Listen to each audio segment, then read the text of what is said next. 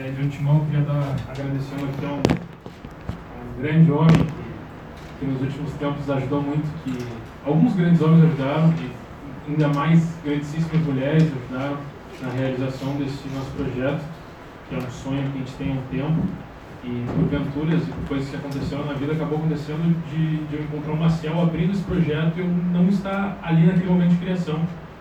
E, enfim, depois aconteceram algumas coisas, a gente conseguiu criar e toda a nossa sociedade ela veio de grandes homens, como eu falei, grandíssimas mulheres que nos ajudaram a, a conseguir conquistar esse primeiro passo.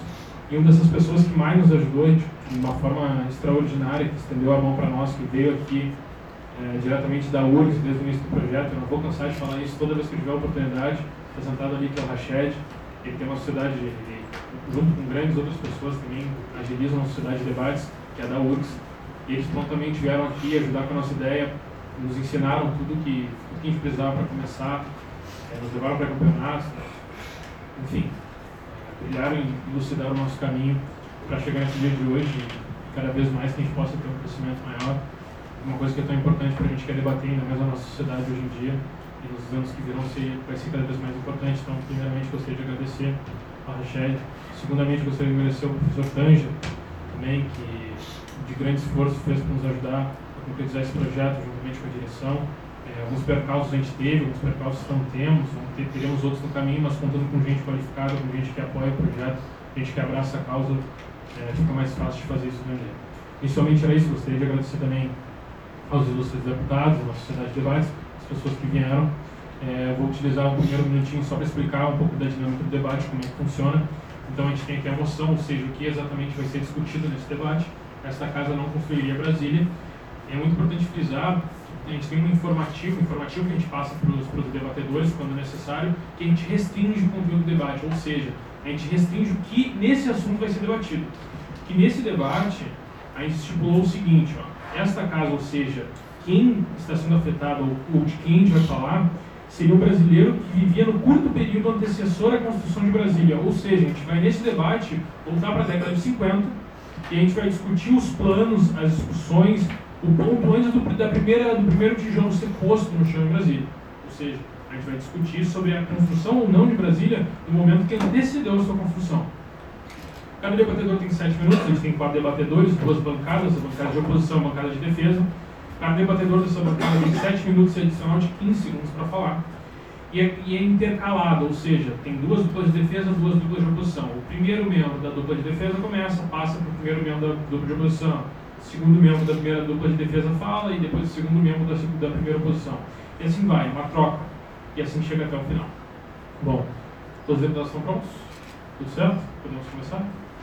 Bom, gostaria de, de primeiro chamar o primeiro deputado da primeira defesa para fazer seu discurso no tempo de 7 minutos e 15 segundos adicionais. Deputado, assim que estiver pronto. Primeiramente, boa noite a todo mundo que veio, boa noite, mesa adjudicadora, boa noite, deputados. Hoje eu vou mostrar para vocês porque que é um absurdo a construção de Brasília. Em primeiro lugar, o que é lógico, para a construção de uma cidade serão necessários trabalhadores, certo? Que serão atraídos por novas condições de vida, principalmente trabalhadores vindos do Nordeste. Só que o nosso governo, o nosso presidente, ele não criou nenhum planejamento acerca das condições de trabalho dessas pessoas. Ou seja, serão pessoas que vão ter jornadas exaustivas de trabalho, com 15 horas por dia, sem lugares para ficar, sem água potável, sem saneamento, morando em barracas. Vai ter disseminação de doença, vão ser pessoas que vão ser. Uh, não vão ter lugares para ser realocadas quando acabar a construção. Não existe nenhum planejamento do governo quanto o que vai acontecer quando acabar a construção. E essas pessoas, elas vão ser empregadas? Elas vão ter voltar para o seu lugar de origem depois de ter, ter construído uma família nesse lugar? O que, que vai acontecer? Além disso, e quanto aos possíveis acidentes de trabalho? Porque a gente sabe que todas essas pessoas que estão vindo do Nordeste e de outros lugares do Brasil, mas principalmente do Nordeste, não são pessoas especializadas em obras. São pessoas que, no lugar onde elas vivem, elas não tendem um conhecimento, são pessoas que não foram educadas e foram atraídas por condições de emprego. Mas e aí? Nessas obras que não tem material de trabalho, não tem um, instrumento de proteção, não tem nenhuma segurança, vão acontecer acidentes, vão acontecer mortes, o Estado está preocupado com isso? O Estado não está nem aí, o Estado quer construir uma cidade onde a elite brasileira vai ficar. Onde os políticos que vão sair do Rio de Janeiro vão para uma cidade onde vão, só vão ter os amigos, onde só vão ter as, a elite brasileira, as pessoas que têm dinheiro. E os trabalhadores, como é que fica? Não existe. Portanto, como tu vai construir uma cidade onde não há nenhum planejamento futuro, só há aquilo que aquela questão utópica de que ah, vai ser uma cidade linda, uma cidade onde o governo vai se estabelecer, onde haverá internalização do Estado brasileiro. E a população? Tem que olhar para os trabalhadores, para a população. Além disso, obviamente, para construir uma cidade é necessário dinheiro. E ainda mais uma cidade como Brasília, que é onde ficará a capital do país. Mas e aí, o Brasil tem dinheiro para isso? É estimado aproximadamente que serão gastos 83 bilhões de reais atuais, né? Com, uh, fazendo a correção monetária de antigamente até agora, seriam 83 bilhões de reais de hoje. E onde nós vamos buscar esse dinheiro? O Brasil não tem dinheiro para isso. Uma das opções seria buscar na Previdência Social. E aí, e o resto da população? A gente vai estar tá tirando dinheiro da população para de novo colocar na mão da elite brasileira. Ou vamos buscar, talvez, no mercado internacional, vamos pedir emprestado no âmbito internacional, endividando cada vez mais o país, porque Brasília, Brasília não serviu para ter lucro, tu vai estar tá tendo um gasto sem ter um retorno financeiro. E isso vai prejudicar toda a população e também a população futura.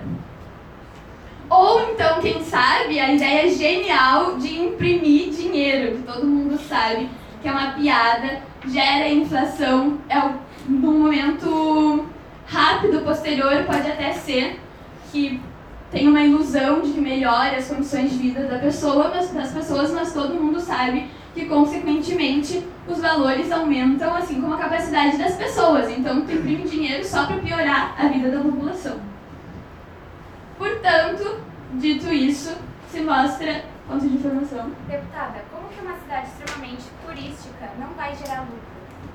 Uma cidade turística porque as pessoas iriam para Brasília, tendo Rio de Janeiro, uma das cidades mais turísticas do Brasil, onde pessoas é conhecido internacionalmente pelo carnaval, tu está tirando o turismo de, do Rio de Janeiro para colocar em Brasília, uma cidade onde só vão ter órgãos públicos.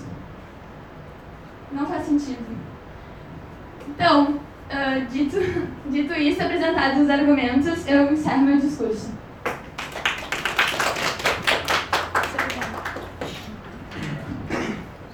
Gostaria de chamar o primeiro deputado da oposição fazer o seu discurso, tempo de 7 minutos, 15 segundos adicionais.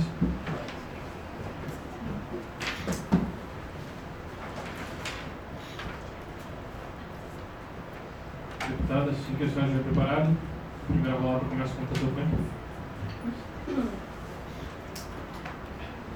Boa tarde. Boa tarde. Oi.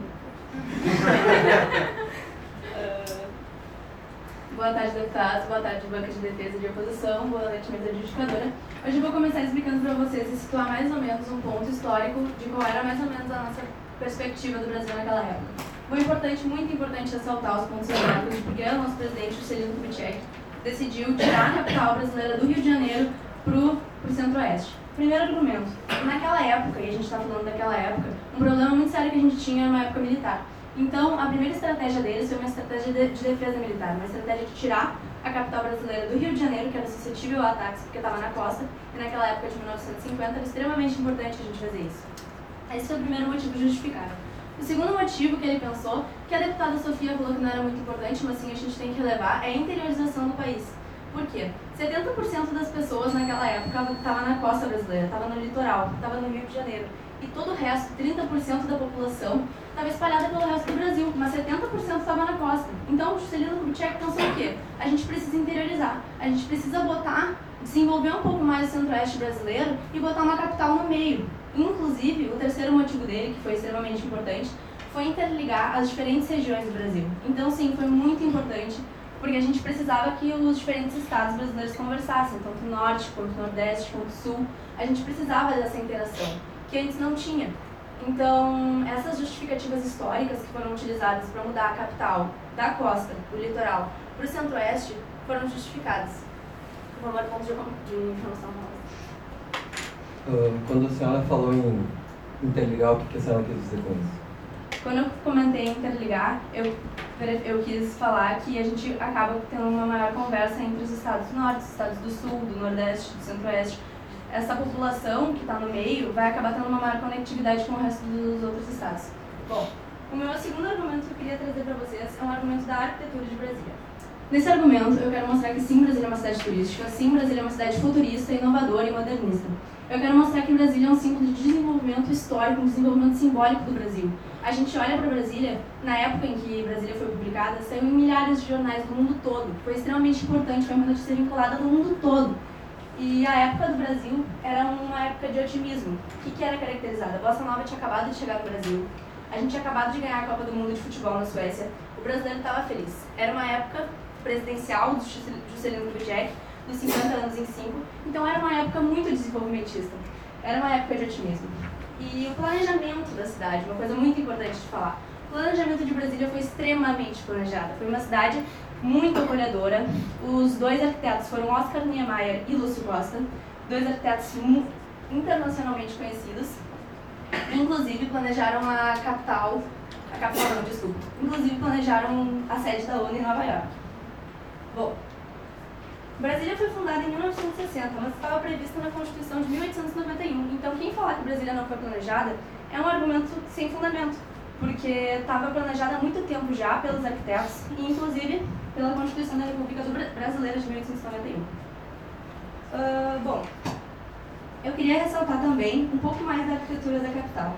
A capital ela foi planejada para ser uma capital de lazer, uma capital acolhedora, uma capital que tu entrasse e tivesse contato com a natureza. Então foi de extrema importância os dois arquitetos que fizeram eixo, dois eixos na cidade, o eixo rodoviário e o eixo monumental.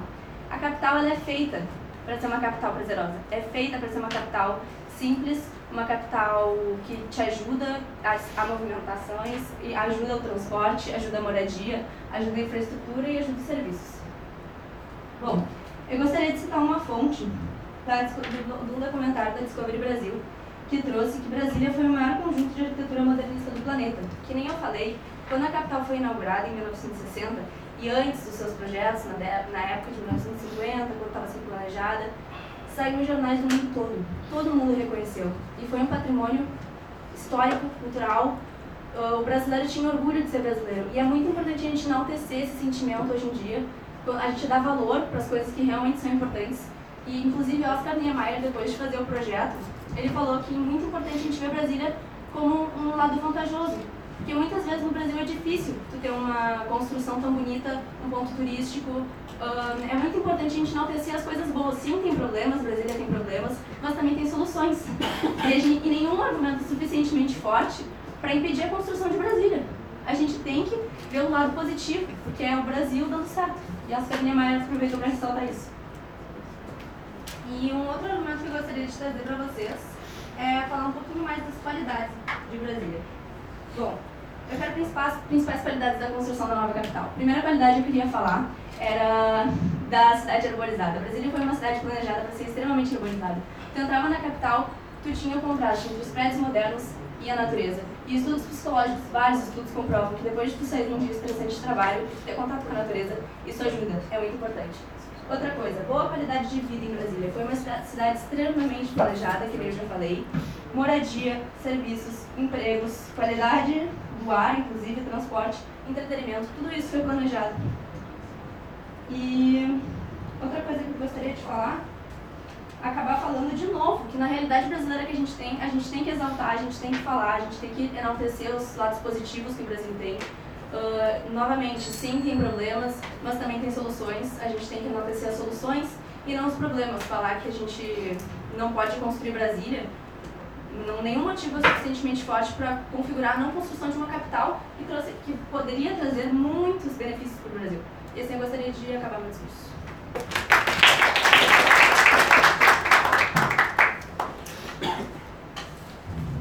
Gostaria de chamar agora o segundo deputado defesa. Deputada,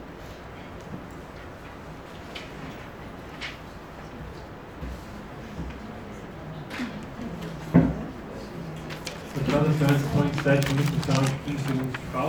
Então será iniciada a partir da sua primeira fala.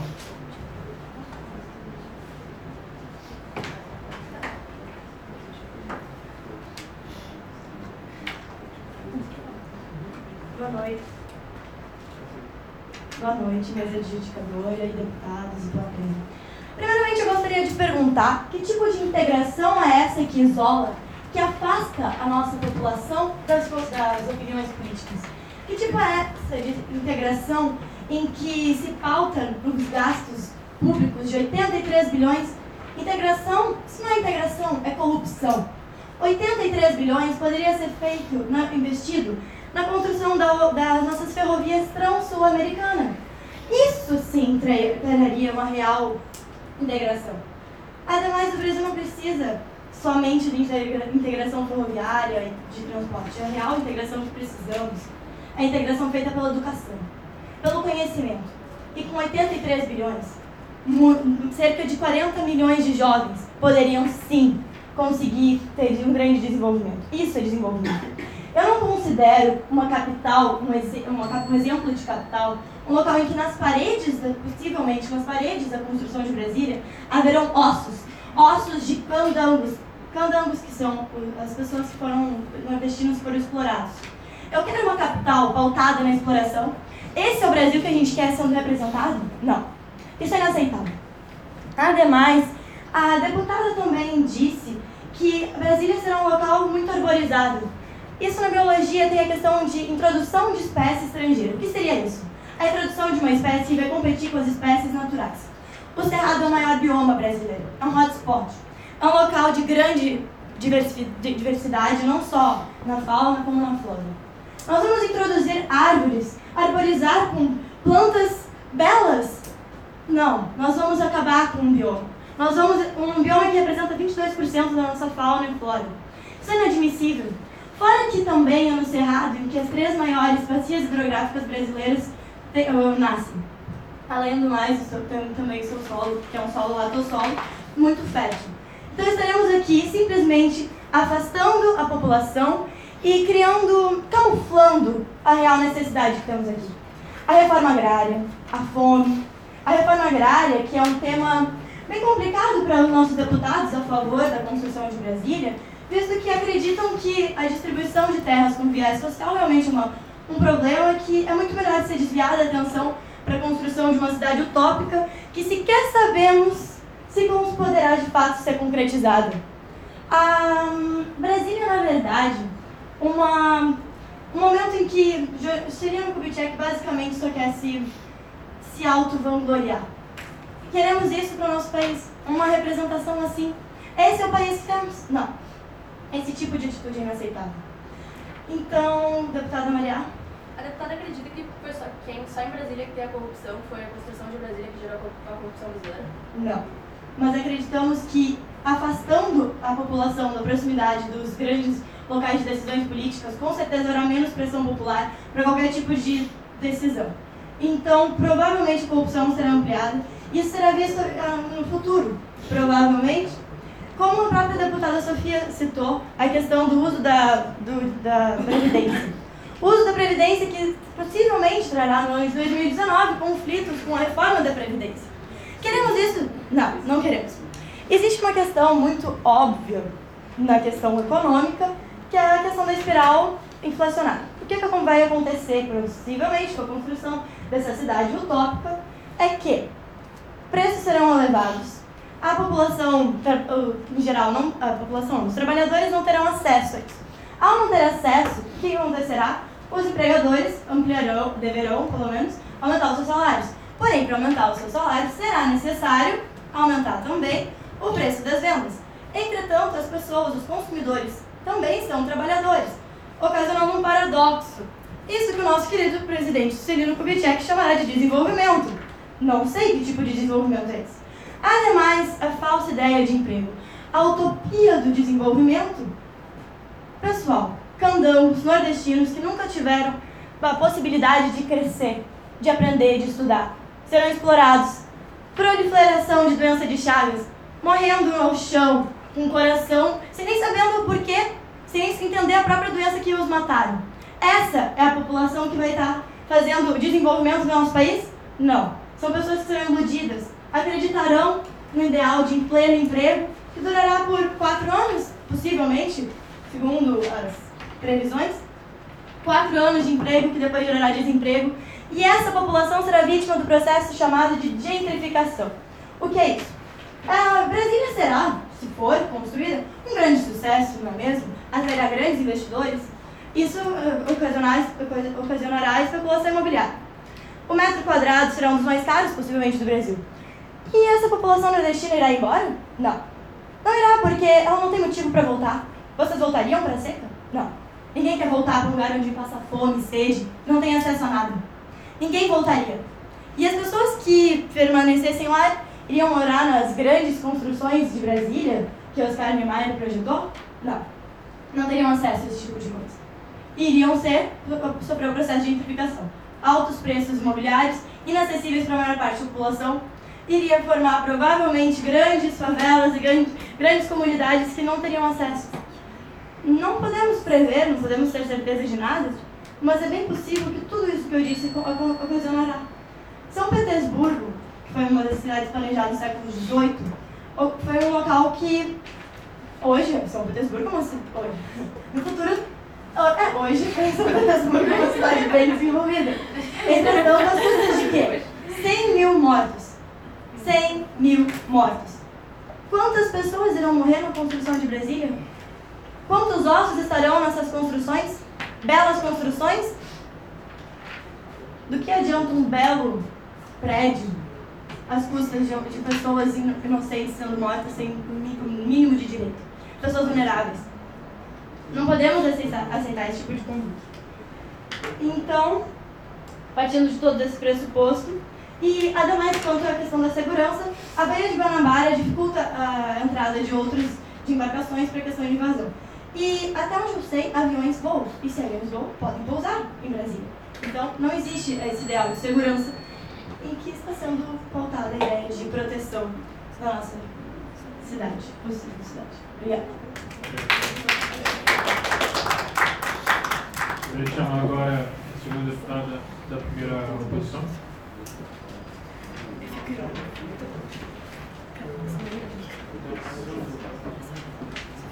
a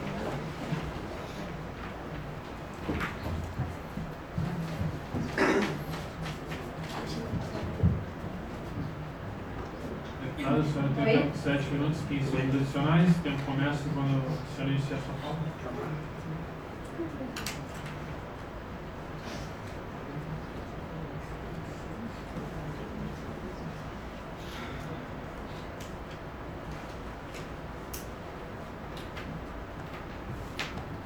Bom, é, boa noite, bancada da defesa, boa noite, bancada da oposição, boa noite, mesa indicadora, boa noite, os convidados que vieram aqui nos prestigiar hoje, muito obrigada pela presença de vocês.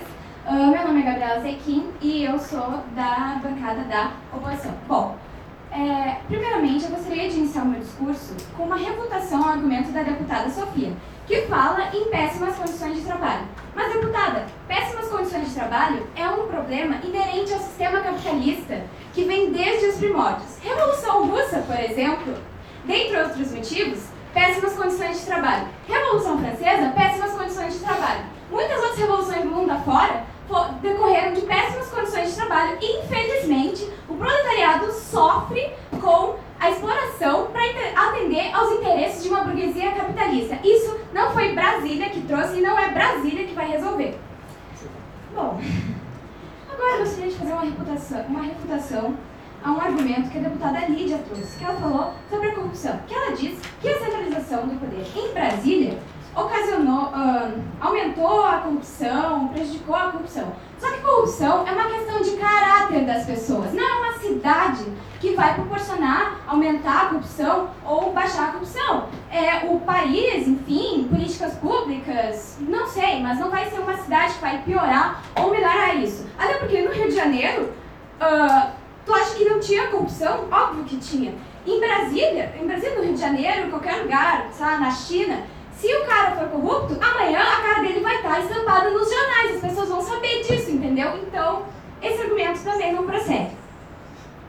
É, terceira refutação que eu gostaria de fazer, e última, antes de adentrar a minha uh, primeira linha argumentativa, foi um argumento que a deputada Lídia trouxe sobre a dívida que a construção poderia gerar. Só que, deputada, grandes investimentos eventualmente irão gerar dívidas. Isso é um problema que não foi Brasília, de novo, que trouxe. A construção de Brasília não é o problema. Bom, agora eu vou iniciar minha, linha, minha primeira linha argumentativa trazendo o argumento de que o desenvolvimento da indústria automobilística desenvolveu a economia do país e isso foi possibilitado por Juscelino Kubitschek com a construção de Brasília. Brasília propiciou esse projeto. Por quê? Porque desenvolveu uh, as rodovias do país e a indústria automobilística. Uh, bom, primeiramente eu gostaria de fazer uma abordagem histórica aqui para vocês, que não foi Juscelino que criou as rodovias. As rodovias já estavam em ascensão desde que a cana-de-açúcar foi substituída, desde que, desculpa, o café foi substituído pela cana-de-açúcar como principal produto de exportação. Por quê? Porque era muito mais barato utilizar as rodovias para fazer esse transporte. Uh, de acordo com o site Best Cars. Bom, é, prosseguindo. Uh, em 1934, as rodovias públicas já se igualavam à malha ferroviária em distância. As pessoas preferiam usar as suas jardineiras, que é um carro muito antigo, para ir de uma cidade a outra. Uh, ah, e outro ponto muito importante: a construção de rodovias custava um oitavo uh, das, de ferro, das de ferrovias. Então, de novo, o JK só refletiu uma tendência fortíssima, algo que já estava em desenvolvimento. Bom, agora vou falar mais um pouco sobre esse argumento é, relacionando com a, construção de Brasília.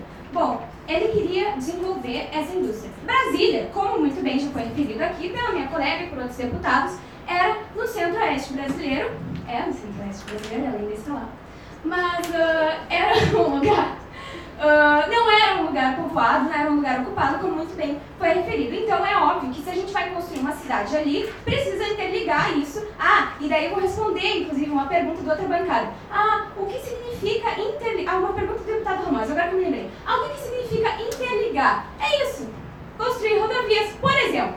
Por favor, deputado. A senhora está no mundo da fantasia, deputado. A senhora falou que a corrupção brasileira não vai propiciar um aumento de corrupção. As pessoas respondem a estímulos, os políticos estarem isolados e não receberem pressão popular vai sim uh, estimular a corrupção. A senhora vive no mundo da fantasia que é o missionário ideal e que as pessoas são todas corretas. Isso está errado. Sendo mais fácil ser corrupto, as pessoas vão ser corruptas.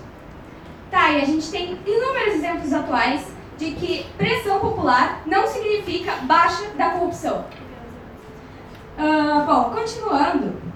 Bom, é, então, eu estava falando das rodovias, uh, a cidade precisava ser interligada, isso inclusive estabeleceu mais relações comerciais entre aquele ponto uh, que foi destinado para a construção de Brasília e outros estados. Isso atraiu empresas internacionais do ramo automobilístico, desenvolveu a indústria siderúrgica no país isso tudo gera aumento na economia. Uh, ah, Juscelino também sabia que carro era o transporte do futuro, como a gente muito bem pode perceber hoje, né? Então foi ele que, tipo, desenvolveu melhor isso, como já falei. Uh, bom, o meu segundo argumento uh, é o argumento de que a construção de Brasília vai gerar empregos e oportunidades. E aqui refutando o argumento da deputada Lídia. Uh, entra também aquilo que eu falei primeiro da educação das péssimas condições de trabalho. Não vou repetir isso, mas enfim.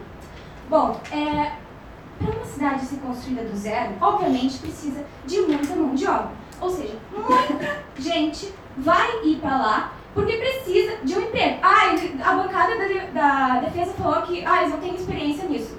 Tá, mas eles precisam apresentar um currículo com 400 uh, referências e experiências, como a gente tem que fazer outro dia? Não, isso não acontece. Eles vão para lá porque eles precisam comer.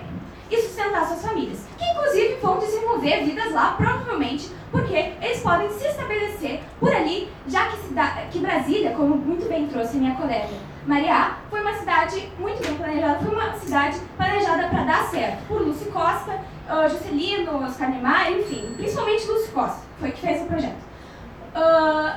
Então, é óbvio que o cara que vem lá do setor nordestino, onde ele passava dificuldade, vai pensar: por que, que eu não vou ficar aqui, que é uma cidade que foi planejada para ser o futuro, o sonho do Brasil, entendeu? Por que eu não vou ficar aqui com minha família? Óbvio que as condições vão ser muito melhores para mim. Uh...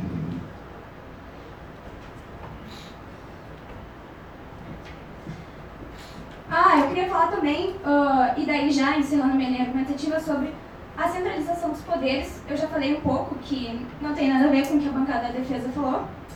Uh, isso também atraiu oportunidades na vida política, obviamente, e atraíram, atraiu muitas pessoas que foram para lá também por causa disso. Uh, e uma centralização dos poderes gera organização, porque aqui tu tem a sede do legislativo, aqui tu vai ter a sede judiciária, não sei o quê. Enfim, uh, isso gera organização porque gera celeridade. E com isso, termino meu discurso. Obrigada. Obrigado, Ricardo. Gostaria de chamar agora o primeiro membro da Senhora Defesa. Deputado detém tempo de sete minutos. Eu aviso vocês quando eu começar.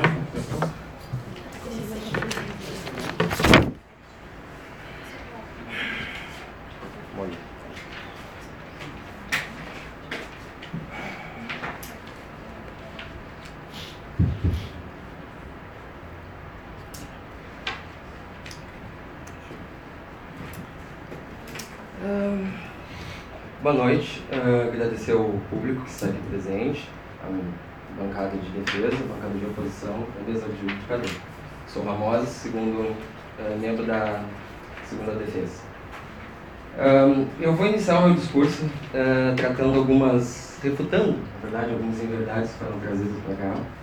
Primeiro, eu já queria iniciar falando com, com a deputada Maria, que ela trouxe aqui para o público e para todo mundo aqui uh, coisas que ainda não aconteceram. Brasília não foi construída ainda. A gente está falando de um momento posterior, uh, desculpa, anterior à construção de Brasília. Ou seja, todas as informações que ela trouxe aqui, falando que é, foi bom, aconteceu, isso não, não é cabível aqui dentro do debate. Não aconteceu.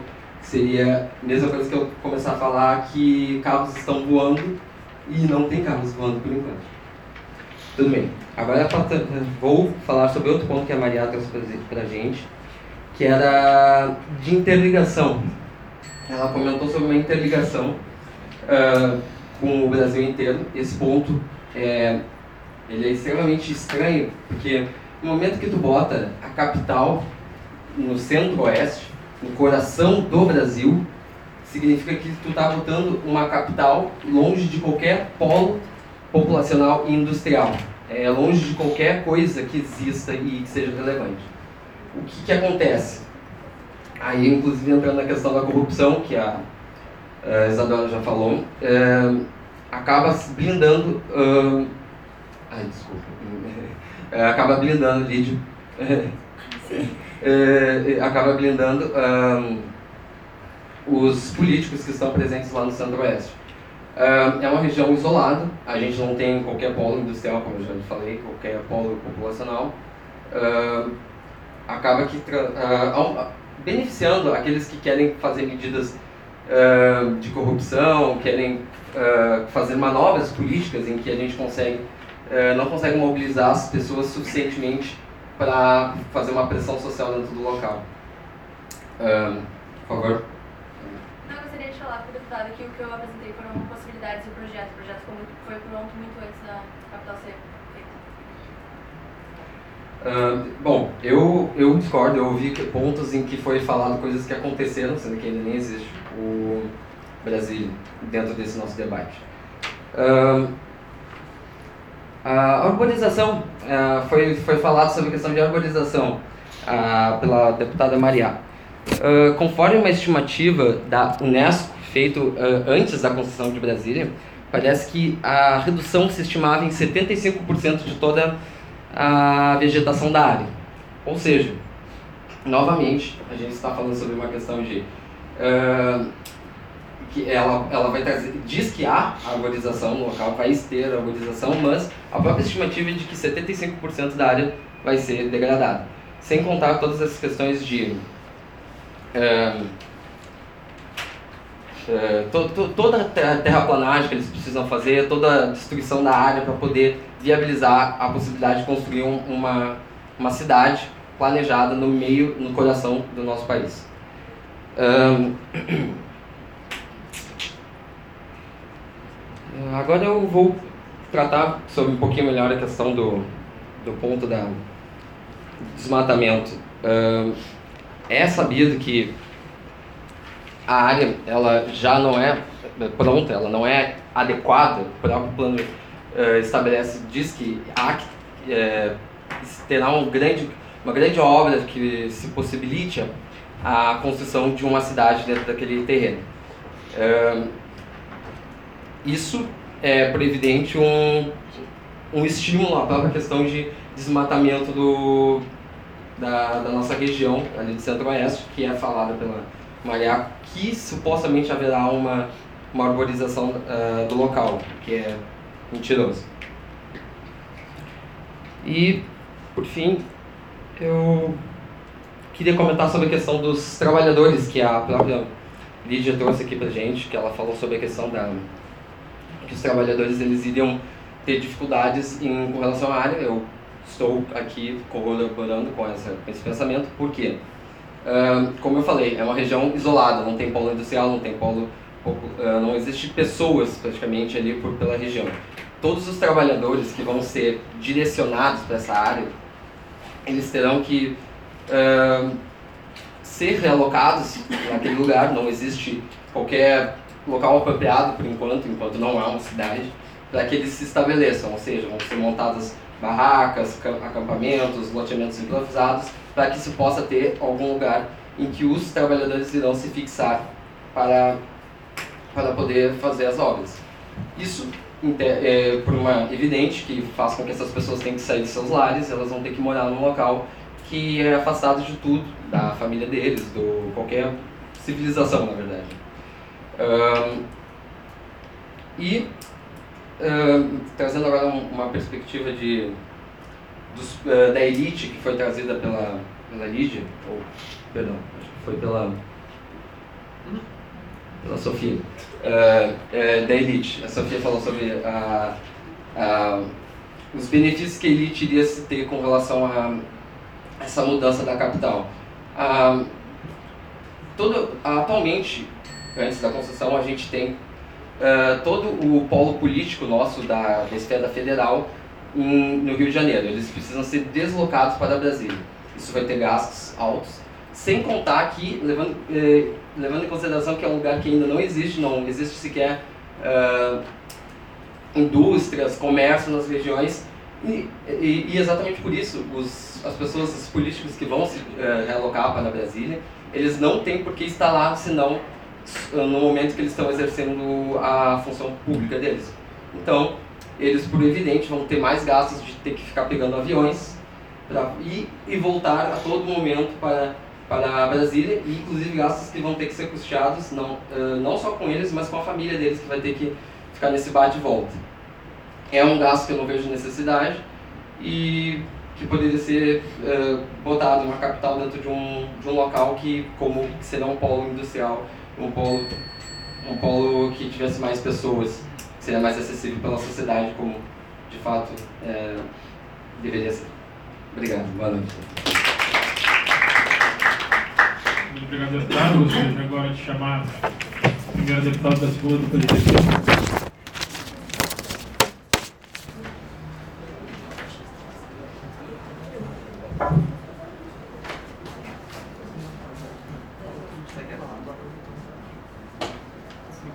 Deputado, senhor detém 7 minutos e segundos adicionais. Vamos iniciar a partir do primeiro momento de fala.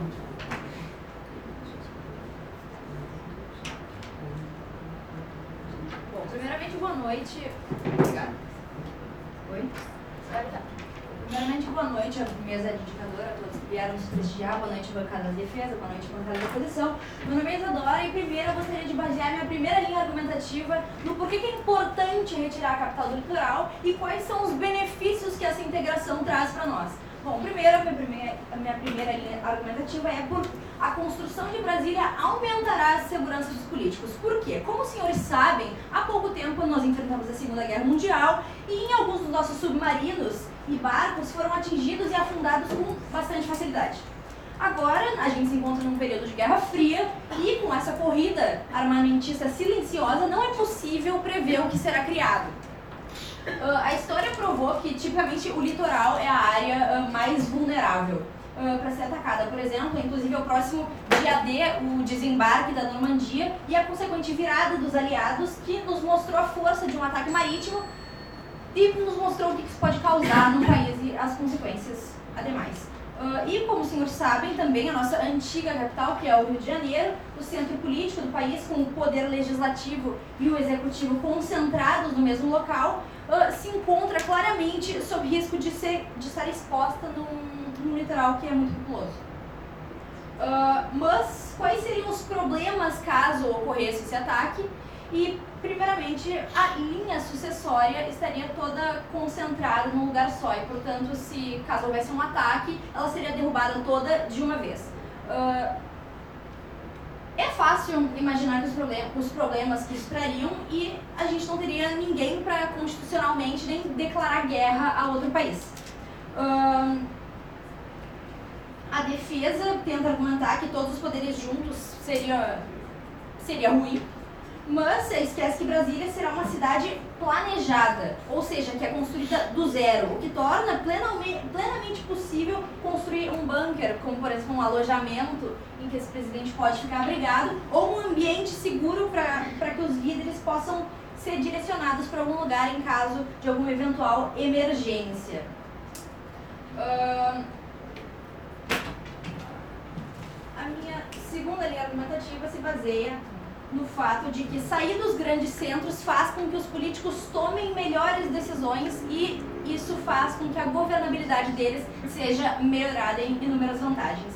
Então, um dos grandes feitos da democracia foi possibilitar o povo escolher aqueles que nos representariam, que é baseado num palanque de princípios e de ideias.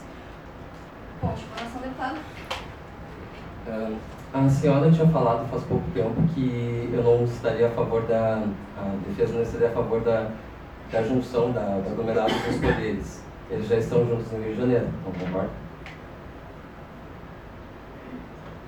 Sim, concordo.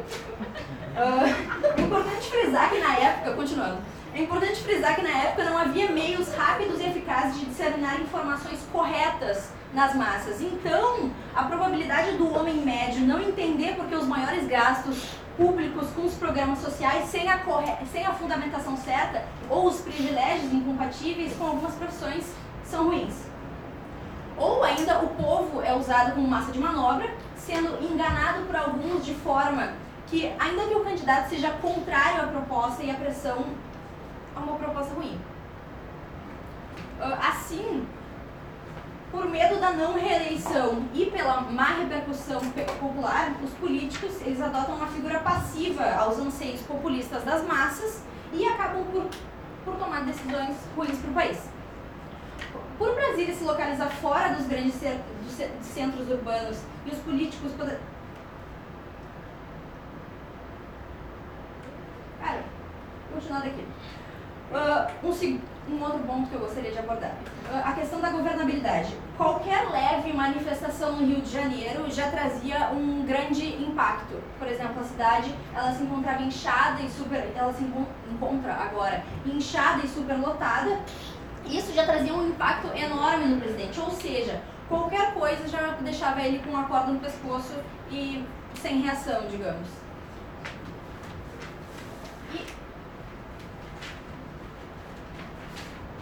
A minha terceira linha argumentativa, que é sobre a criação dos novos empregos. Então, como já foi desenhado pela bancada, Brasília vai ser construída num local deserto, no meio do Planalto Central de, de Goiás.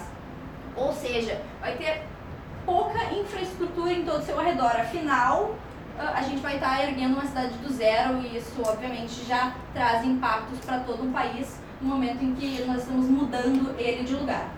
Ah, de pronto, é fácil entender por que, que novos milhares de empregos vão ser criados. Porque vai ser erguida uma cidade e além dos meios de ir e vir que uma população vai ter decorrente das despesas que uma nova capital e uma nova interiorização do Brasil acarreta. Mas é importante lembrar que depois de a cidade estar pronta, a população vai precisar de água, comida, de suporte, de, de meios de subsistência para que ela consiga ficar naquele, ter naquele território com um de harmonia e civilização, uh, toda uma infraestrutura e por isso milhares de novos empregos continuar, continuarão sendo criados para que a vida possa ser estendida nesse território. Uh, um fator secundário também é que, que promove empregos é o turismo, como a, a deputada Gabriela havia falado antes. Uh, o Brasil é um, é, um, é um país cheio de Brasil é um país cheio de riquezas naturais, de beleza, é um país grande, diverso, onde tem uma fauna, uma flora ricas e diversos biomas, quando, como foi dito pela, pela doutora Lídia. E isso possibilita que a, o turismo seja, seja efetivado nesse território, porque as pessoas querem ver. Então, isso já geraria uma renda extra, além de todos os empregos e de todos os meios de subsistência que seriam criados. Uh, é muito provável também que as pessoas viajem pro, pro centro-oeste para tentar uma nova vida, porque a vida no nordeste não está muito legal. Uh, e assim a gente não só vai promover a oportunidade de um trabalho digno e fundando a capital, que as pessoas vão ter oportunidade de fazer, como também eles podem promover a diversidade no país, ou seja, todas, muitas pessoas de diferentes locais poderiam ir para o lugar e proporcionar uma maior integração e uma interiorização do país. Uh, e é, é, isso. Muito obrigado. Muito obrigada. Gostaria agora de chamar nosso IP da defesa, deputado. Deputado, eu tenho tempo de 7 minutos, 15 segundos adicionais. Vamos com o protocolo.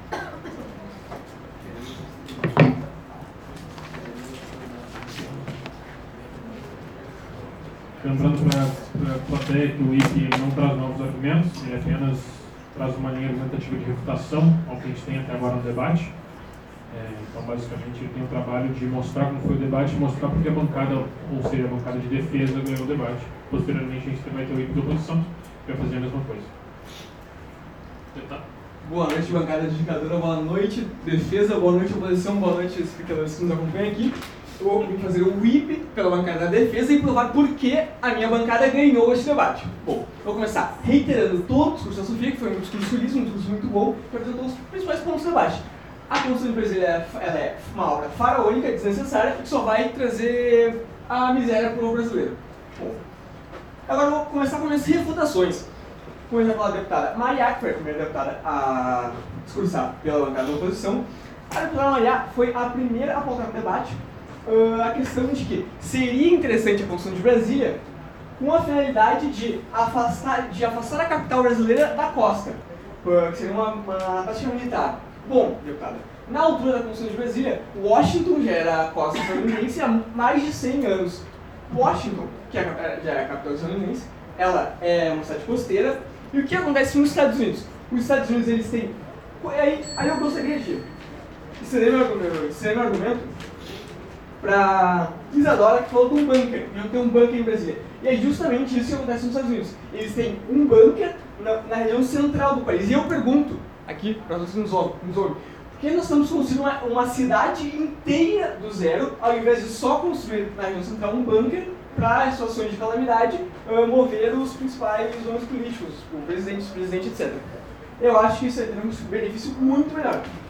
Continuando no discurso da deputada Maria, Hum, na verdade, vou. Ah, ela foi uma cidade arborizada, que eu vou entrar no ponto ambiental muito bem colocado pela deputada Lídia e depois eu vestido pelo deputado Ramos. Hum, mas agora eu vou chegar na deputada Gabriela, da oposição. Agora eu vou ter que falar. A Gabriela trouxe um argumento da Revolução Russa. o período de construção de Brasília foi o período, uh, o período inicial da era Khrushchev, o fim uh, da, do governo de Lenin, logo depois dos grandes expurgos de, desculpa, de Stalin, logo depois dos grandes expurgos de Stalin. Aí o então veio defender regimes autoritários do, em detrimento do argumento dela, quando a política que ela está reforçando é justamente essa. É a política soviética dos politburos. E o que eram os politburos? A estratégia da União Soviética era isolar os, isolar os políticos, onde os políticos tinham tudo, e a população marralé não tinha nada. E é isso que a deputada quer promover com a construção de Brasília. Ponte de informação, por favor. Uma analogia. Uma analogia muito infeliz que só mostra a perversidade da deputada. Bom, agora a área para Gabriela, continuando o discurso dela, ela deu muitos exemplos do presente. Então eu vou definitivamente responder ela com uh, exemplos do presente. Primeiro, ela falou que construir rodovias custava um oitavo de construir ferrovias.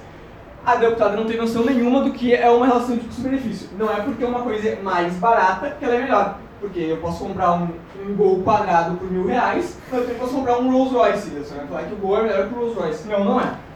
Agora a deputada quer falar também, tem exemplos atuais. Bom, eu vou falar. A gente teve a greve dos caminhoneiros agora há pouco, um exemplo atual. E é resultado da nossa política de transporte por meio de rodovias, a gente não tem ferrovias, e foi o resultado do que a deputada está defendendo, além da Constituição do Brasil. Bom, ela fala que a pressão popular não ajuda em nada na política, que recentemente tivemos exemplos de como a pressão popular não afeta na política. A deputada aparentemente não tem internet, televisão e vive mais numa caverna.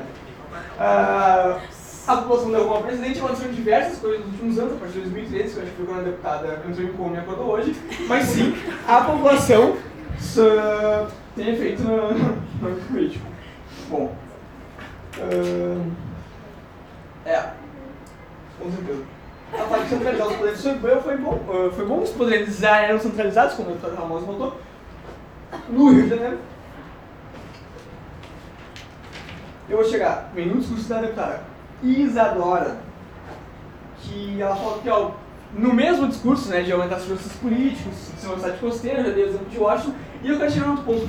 Esse pessoal defende muito que a cidade planejada é uma cidade perfeita. Bom, anteriormente, 12 anos antes da construção de Brasília, nós tivemos a construção de uma cidade planejada. A capital do Paquistão, Islambad.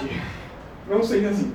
Mas a capital do Paquistão foi construída em 1945 uma cidade planejada. E ela com o mesmo intuito da Constituição de Brasília, elas alegam ser, que é de afastar, afastar a capital da costa, o que aconteceu já na época de Brasília com Islambad. Ela teve um crescimento, ela era uma cidade inclusive planejada para ser modular, ela era uma cidade para ser expansível, coisa que Brasília não é esse planejamento. Brasília é uma cidade fechada no plano de volta. O que acontece foi que nos primeiros anos Islambad teve um crescimento demográfico mais de 400% além do planejado, o que aconteceu foi que acabaram com o lugar, o pessoal vivia miséria, o pessoal vivia nas acabou com um que via lá, é só a ralé miséria, que possivelmente seria o que aconteceu com a Constituição de Brasília, não sei. Hum, agora, eu vou enaltecer um argumento ambiental muito bom colocado pelo deputado Ramos, que é até uma afronta, quando deputada fala que Brasília pega a arborização, não sei o que, pelo amor de Deus. A ferro e fogo, a vegetação do Cerrado, vai ser, for, uh, vai ser forçada a ser um lugar, vão, vão aplanar tudo, e como o Defran Ramos muito bem colocou, uma estimativa da, da Unesco é que 75% da vegetação da área do DF vai ser desmatada. E eu tenho outro ponto. A construção das estruturas de alvenaria que da Norte Brasília feitas como? Como é que são feitas as estruturas de alvenaria no Brasil? Com. Com como? Araucária! Tábuas de pinheiro. Sabe da onde vem essas tábuas de pinheiro? Da Mata Atlântica, principalmente no sul. Vocês sabem Sabe as araucárias do sul? Hoje em dia não tem mais. Não sei porquê. Depois de Brasília, não temos mais araucárias. Não sei. Não sei se tem uma causalidade. Bom. Uh... Agora, reforçando o argumento do Ramos, o que acontece? Com essa, uh, essa movimentação de todos os políticos para Brasília, que eu quero provar, se construíssem só o bunker, essa é a concessão que a gente faz. Se construíssem um bunker e só os políticos em momentos de crise, tudo bem. Mas se construir uma cidade inteira movimentar toda a política do país é muito custoso, é inútil e é ridículo. Né? Vai ter turismo, não, não existe. Uh, como a House bem botou, vai ter o custo de movimentação. Tem no planejamento, logo depois da Constituição de Brasília, que ainda não aconteceu, mas os deputados recebendo, vão receber salários dobrados. Os políticos vão receber salários dobrados no, ir pra Brasília. É isso aí. Uh, minha bancada ganhou esse debate, acho que eu deixei muito claro. Agora está muito melhor e boa noite. Gostaria agora de chamar nosso digníssimo presidente, que vai fazer o IP pela segunda posição.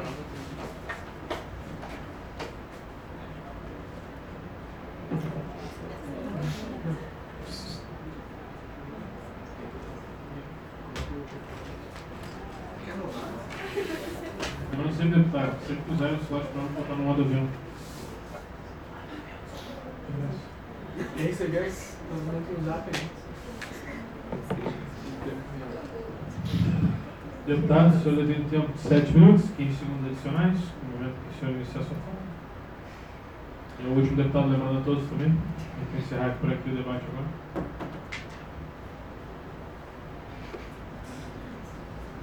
Boa noite, bancada da defesa, boa noite, bancada da oposição, boa noite, banca adjudicadora. Agradeço muito aos presentes agora e gostaria de começar fazendo a refutação aos argumentos do deputado Lodge. Ele traz o exemplo de Washington. Ele esquece que os Estados Unidos têm uma realidade completamente diferente da nossa. Eles têm um poder militar e econômico muito maior, podendo tranquilamente ter uma cidade na costa, já que podem tranquilamente ter navios, radares, tudo controlando o que está acontecendo ali por perto. O Brasil está em outro mundo, ou seja, Vale lembrar que os Estados Unidos é um país de primeiro mundo, enquanto o Brasil ainda está em segundo mundo. E aí, o outro argumento que ele traz é do Paquistão, um país de terceiro mundo. Ele quer comparar uma, um país com uma, uh, uma economia muito menor, com pessoas ganhando muito menos, e óbvio que com pessoas que ganham muito menos, se faz uma obra de, do tamanho que Brasília será, provavelmente vai dar algum problema. Mas esse não é o caso do Brasil, aqui nós ganhamos muito mais que o Paquistão.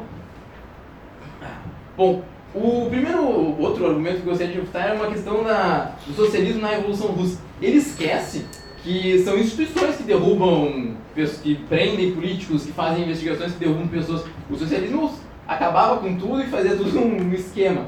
E, bom, gostaria agora de passar para o deputado Ramos. Ele começa a fala dele fazendo um claro backstabbing, dizendo assim, ó, que a oposição só argumenta com coisas que ainda não aconteceram. Deputado, vou te falar coisas que ainda não aconteceram, tá bom? Ainda não teve corrupção, ainda não teve um. O bioma ainda não foi destruído, não sabemos como exatamente será feito.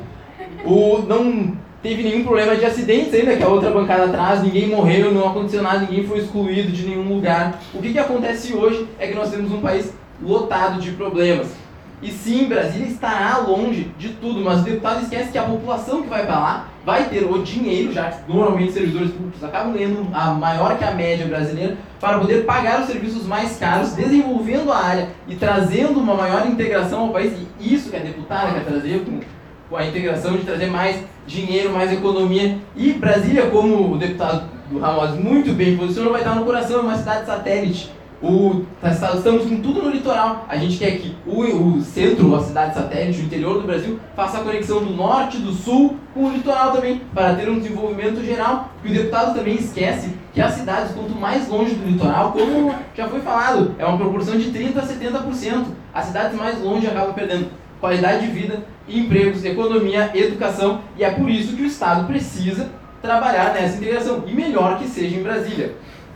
A corrupção como foi muito bem, foi um clash muito predominante nesse debate, até considero que eventualmente uma distância do, da, da, dos poderes populares pode trazer esse problema. Mas os deputados esquecem que o seu João da marcenaria nunca impediu ninguém de ser corrupto. O que, que impede? O que, que impede é uma polícia, é um tribunal de contas, é uma justiça forte. Uma fiscalização direta das instituições aos políticos é o que realmente impede a corrupção. E isso não é um problema de Brasília, não é porque Brasília foi construída que as instituições ficaram fracas. É simplesmente até uma possibilidade maior. Já como a gente vai ter uma cidade planejada, é tranquilamente possível imaginar que poderemos colocar diversos órgãos de fiscalização em torno dos políticos, ou seja, estarão do lado, só, como o deputado falou, é só ir ali, está no legislativo, ali está no executivo, consegue fazer uma fiscalização direta dos políticos. Então, no final, a corrupção, inclusive, vai acabar sendo diminuída. O deputado Ramos também fala sobre desmatamento. Uh, não, uh, que a gente não deve construir, porque a gente tem que preservar a mata nativa e dentre outras coisas. Mas eu fico imaginando, deputado, com, que país no mundo desenvolvido não acabou desmatando um pedaço do seu país? Bom, Ah, é ruim, pô, paciência, precisamos de desenvolvimento econômico, precisamos de emprego. Tem gente que está lá no Nordeste sofrendo e vai precisar de emprego. A gente vai dizer o que para ele? Ah, não, a gente tem que deixar a árvorezinha lá e a gente não pode fazer uma indústria para empregar toda a tua cidade. É isso que tu quer dizer para ele, deputado? Vamos ter mais gastos. Bom, por que, que o Estado vai ter que bancar idas e vindas de família? Argumentos sem pé nem cabeça. As famílias podem tranquilamente, como eu já comentei, terão salários mais elevados e, por óbvio, poderão ir e voltar com a maior tranquilidade. Mudando para a deputada Lídia, já comentei a questão do afastamento da população dos políticos, como muito bem uh, levantado pela deputada Lídia, Lídia Isadora. Ela comentou que, por afastar os políticos das pressões populares, a gente vai ter decisões melhores, eles vão poder estar com a cabeça fria. Já tentou fazer uma prova com o. Pô, tirando um na G1, é bem difícil fazer as coisas quando com a emoção pegando. Ou com, com pessoas gritando na rua. Imagina tentando fazer uma grande decisão do país com uma greve e pessoas gritando no teu ouvido. Fica muito complicado. E a, a deputada Elis também fala sobre a Trans-Sul-Americana. Bom, como o nome indica, Sul-Americana é na América do Sul inteira. Então, basicamente, o que ela quer é que a gente pegue o nosso dinheiro que o Brasil está precisando, né, de acordo com a deputada Sofia, não existe, e bote em outros países, para fazer uma... integrar todo o sul-americano no custo do Brasil. Pelo menos foi isso que a deputada deixou entender. Referente à exploração dos candangos. Bom, deputada, eu imagino que uma pessoa que saia do Nordeste e vá até o Centro-Oeste está numa situação muito ruim. E o emprego que vai ser proporcionado lá vai ser no curto, médio e longo prazo, que nem muito bem levantado pela deputada Isadora. O que, que vai acontecer? No curto prazo vai ter a obra, no médio prazo a gente vai ter as infraestruturas ao redor para atender a cidade e no longo prazo essa mesma população com uma grande possibilidade econômica poderá seguir fazendo o crescimento da, da cidade em si. Deputado Lodge, por favor. O, os meus, o que eu falei isso era um exemplificativo, tanto o questão quanto o ento bunker. Por que, que o Brasil não poderia adotar esse bunker? O, o grande problema do deputado... Eu. Eu estou falando, tá? O grande problema do deputado de adotar o bunker é que ele está muito perto da costa. Não daria tempo para os políticos entrarem no bunker, sendo que estaremos colados na costa. Enquanto, como a deputada também falou, aviões, eles demoram para voar, para chegar até o centro. Ou seja, imagina que o avião entrou lá no Rio de Janeiro, como é que Brasília ainda não vai saber que está passando um avião pelo país? Ou a transposição de Brasília do litoral para o centro vai possibilitar o tempo precioso para colocar os nossos políticos em segurança e garantir uma continuidade do país. O... A deputada Sofia fala que não foi criado nenhum planejamento para as pessoas que vão para lá.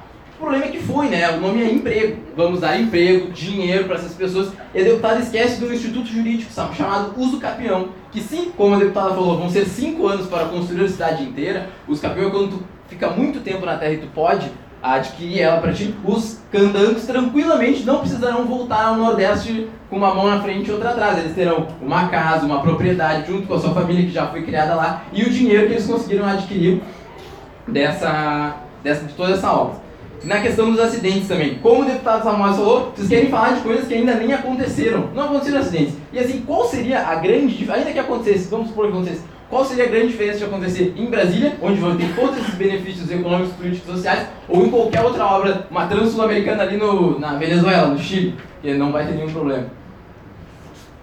Muito obrigado, pessoal. Acabou o discurso, acabou o tempo também.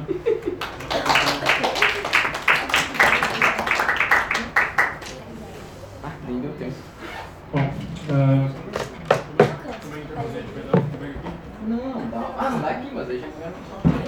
pessoal, uh, nos próximos 15 minutos a educação se reúne, a gente dá a decisão do debate. É, fica livre de vocês, então, a presença para a gente dar o feedback, mas a gente volta, depois, no máximo 15 minutos, a gente volta, dá o feedback para todos os educadores, o ranking do debate, o feedback individual.